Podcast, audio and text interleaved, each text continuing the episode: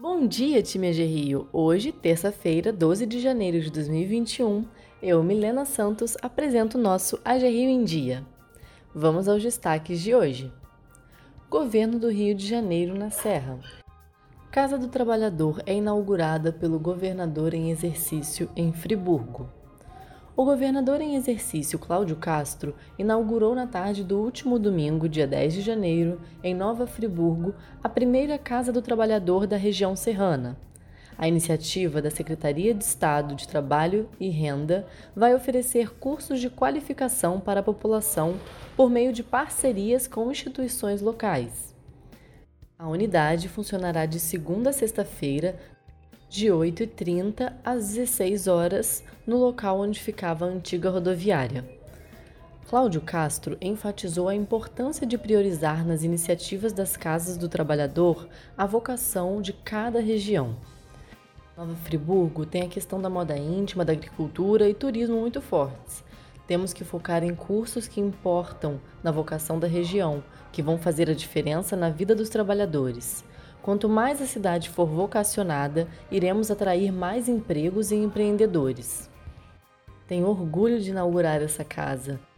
Isso aqui salva vidas, salva famílias, afirmou o governador em exercício.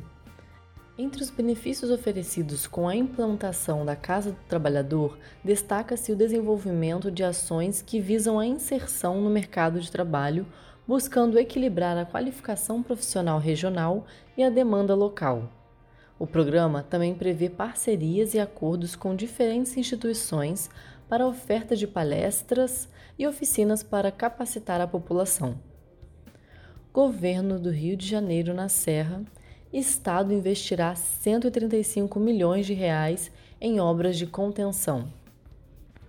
O governo do estado vai investir cerca de 135 milhões de reais em obras de contenção de encostas na região serrana, o anúncio foi feito nesta segunda-feira, dia 11 de janeiro, pelo governador em exercício Cláudio Castro, que visitou as obras em Salaco, em Teresópolis.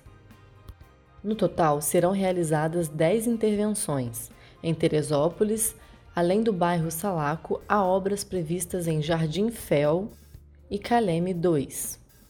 No município de Nova Friburgo, são sete contenções, sendo duas em andamento nos bairros Jardim Califórnia e Rui Sanglard, e outras previstas em Jardinlândia 2, Duas Pedras Lazareto, Vila Nova, Floresta e Tingli.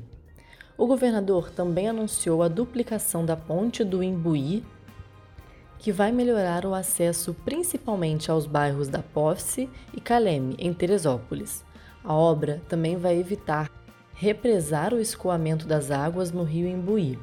A previsão é de que sejam investidos mais de 2,1 milhões de reais nas melhorias.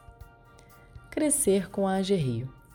Na próxima quarta-feira, dia 13 de janeiro, a FGV realizará um webinar com o tema Perspectiva para os investimentos em ferrovias no Brasil com o intuito de divulgar a importância dos investimentos no setor. O evento acontecerá das 15 às 16 horas no canal oficial da FGV no YouTube. Inscreva-se no site da instituição e participe! Ficamos por aqui hoje, pessoal. Mantenham seus cuidados de prevenção contra o coronavírus, saindo somente quando necessário, utilizando a máscara e fazendo a higienização correta das mãos. Um ótimo dia de trabalho a todos e até amanhã!